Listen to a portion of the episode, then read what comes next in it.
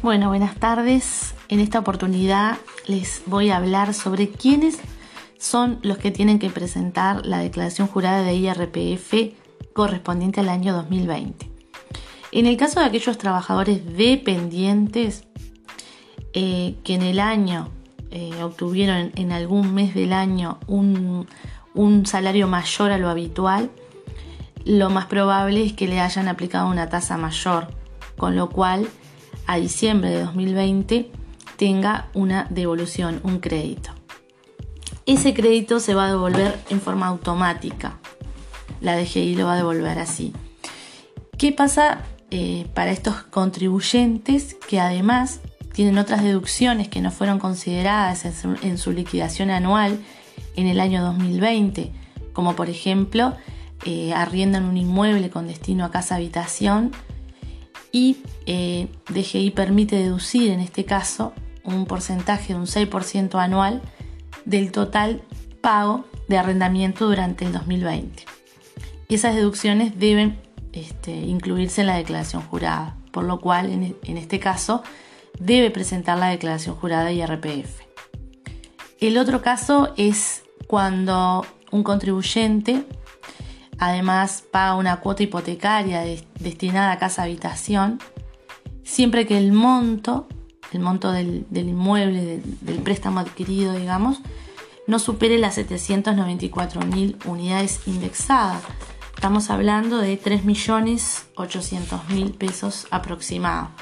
En ese caso, eh, puede deducir un monto anual para el cálculo del IRPF.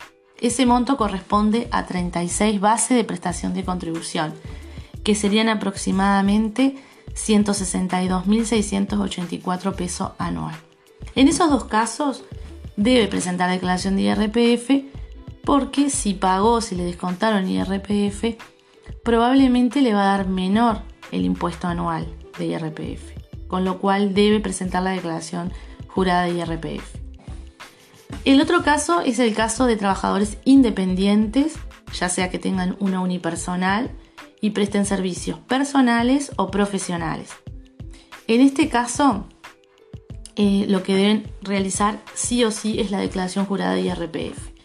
¿Qué es lo que pueden deducir? O sea, ¿cómo se determina esa renta? Es del total de ingresos anuales durante el año 2020, se deduce un ficto de un 30% en concepto de gastos. Además, si tienen hijos menores a cargo, también se puede deducir 13 bases de prestación de contribución, que sería aproximadamente unos 58.747 pesos anuales por concepto de vivienda, alimentación y seguro de salud no incluido en FONAS. Aquí hay que ver si, eh, en el caso de tener un cónyuge, que él además descuenta este gasto, con lo cual sería un 50% de deducción de cada uno. Lo otro que se puede deducir son los aportes que realiza esta unipersonal al BPS, a la caja de profesionales universitario, a la caja notarial en caso de los escribanos, caja bancaria, caja militar y otras.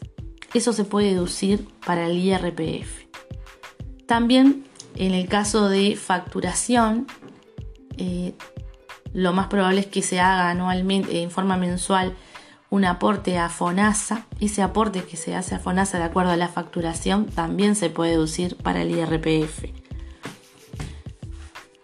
Eh, otro gasto deducible, como ya lo mencionamos para el caso de los dependientes y también se da para este caso de los trabajadores independientes, es eh, el caso de que arrienden un inmueble. La DGI permite deducir hasta un 6% del, monto pago en concepto de arrendamiento en forma anual.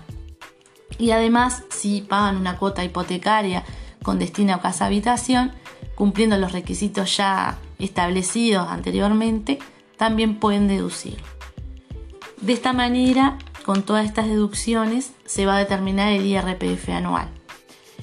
Eh, eh, siempre durante el año se hacen anticipos bimensuales de IRPF eh, en forma independiente y en el caso de que facture al Estado, eh, el Estado generalmente retiene en concepto de IRPF un porcentaje siempre que supere las 10.000 unidades indexadas. De esta manera pueden saber cuál sería el impuesto anual del IRPF y saber si tienen crédito o deben de pagar a la DGI. Bueno, espero que les haya sido útil esta información.